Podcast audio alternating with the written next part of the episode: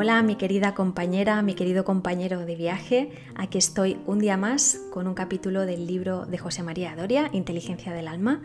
En esta ocasión os traigo el 132 que habla sobre la transformación. ¿Y qué nos cuenta? Bueno, alude a la importancia de observar y de observarse y de cómo hacerlo cambia completamente la realidad que percibimos. Esto es algo que hemos hablado en varios capítulos del podcast, el cómo cada uno percibe una realidad que viene determinada por sus creencias, por sus vivencias, por su manera de ver y de interpretar la vida. Y esto está al alcance de todos, el hecho de poder transformar la manera en la que nos vemos y vemos el mundo. A continuación vas a escuchar el capítulo 132, Transformación, que inicia con esta cita del físico Heisenberg que dice lo siguiente. El propio hecho de la observación altera al observador y al observado.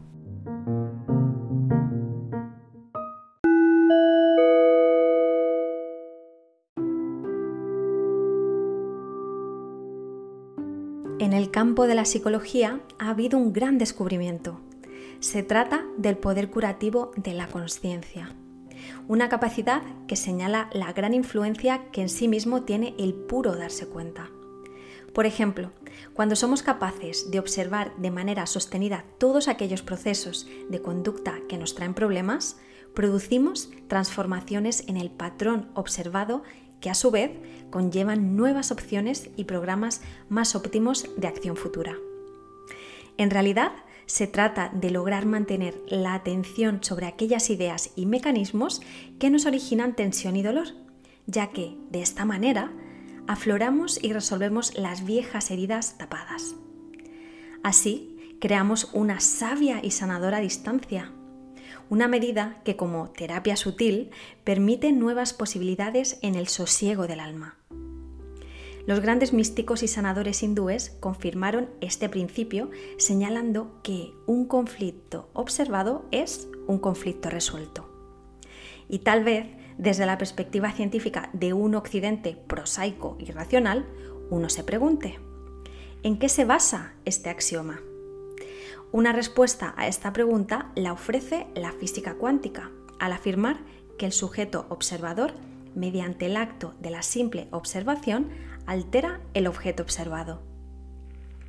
Cuando, por ejemplo, se observa una partícula subatómica, sucede que automáticamente ésta se ve afectada en su carga y en su órbita por la influencia de dicha observación. Evidentemente, el único contacto que ha existido en este hecho modificador ha sido el campo de conciencia desencadenado con la acción de observar. Y en realidad, observar en términos de la propia persona es tan solo darse cuenta. Un hecho que nada tiene que ver con el pensamiento y sus elucubraciones, sino más bien con el acto instantáneo y neutral de atestiguar lo que pasa. Cuando uno deviene espectador consciente de sí mismo y logra darse cuenta de sus propias máscaras, cuando indaga en sus reacciones y el modo en que su mente interpreta las cosas, si se da cuenta de la verdadera raíz de aquello que le duele y le inquieta, si pone atención en las justificaciones y autoengaños que su mente maneja, cuando observa los miedos soterrados y los anhelos que su corazón guarda, estará transformando el programa mental que lo sustenta.